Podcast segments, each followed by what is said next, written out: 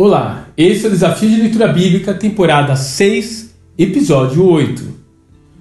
O Salmo 3 é a transcrição da oração do homem segundo o coração de Deus no dia mais negro de sua história.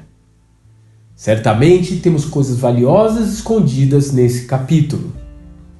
Davi estava deixando a cidade de Jerusalém porque seu filho havia dado um golpe de estado e estava vindo em direção ao palácio para tirar a vida do seu próprio pai.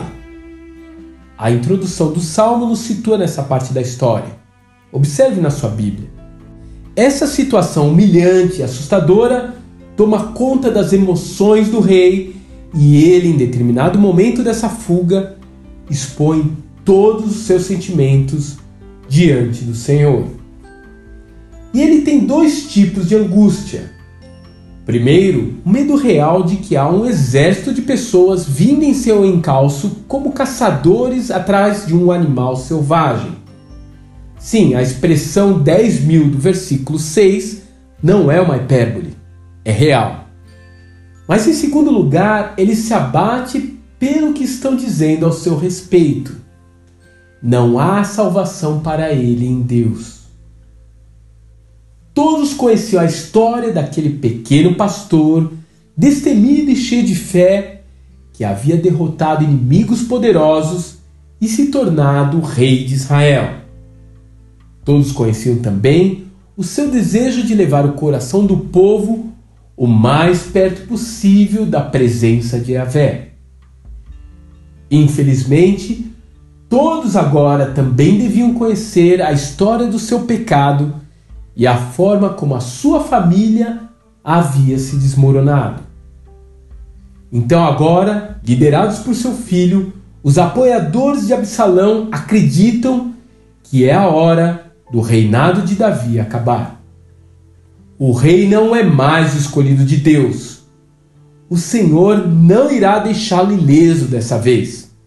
Essas parecem ter sido as palavras de ordem daquele momento. Então Davi teme que seus inimigos estejam certos. Ele já não tem mais honra porque seu caráter se mostrou reprovável. Ele não tem mais reino porque o exército do seu filho tomou. Será que Deus realmente ainda continua com ele? Afinal, quando tudo dá errado em sua vida, não é óbvio você achar que Deus lhe abandonou? Salmista, porém, do fundo do poço, se reergue, olhando para o caráter do Altíssimo. Ele começa dizendo que Ele é o meu escudo. Está bem junto de si no momento da batalha. Ele não o impede de ser alvejado, mas lhe protege da morte. Ele é também a sua glória. Davi havia perdido a sua glória pessoal seu status real, mas o seu relacionamento com Deus sempre foi a coisa mais importante da sua existência. Ele é também a sua confiança, a certeza de que o Senhor ainda ouve a sua voz e lhe responde pelo seu espírito é motivação mais do que suficiente para Davi acalmar seu coração e descansar. Que parte dessa história tem paralelo com a sua vida?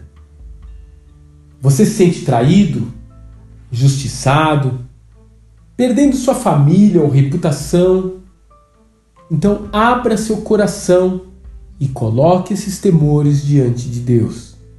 Abra sua boca e clame por auxílio.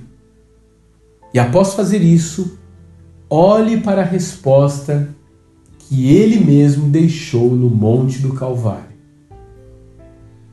Ao Senhor clamo em alta voz, e do seu santo monte ele me responde. Salmo 3, verso 4. Que Deus te abençoe e até amanhã.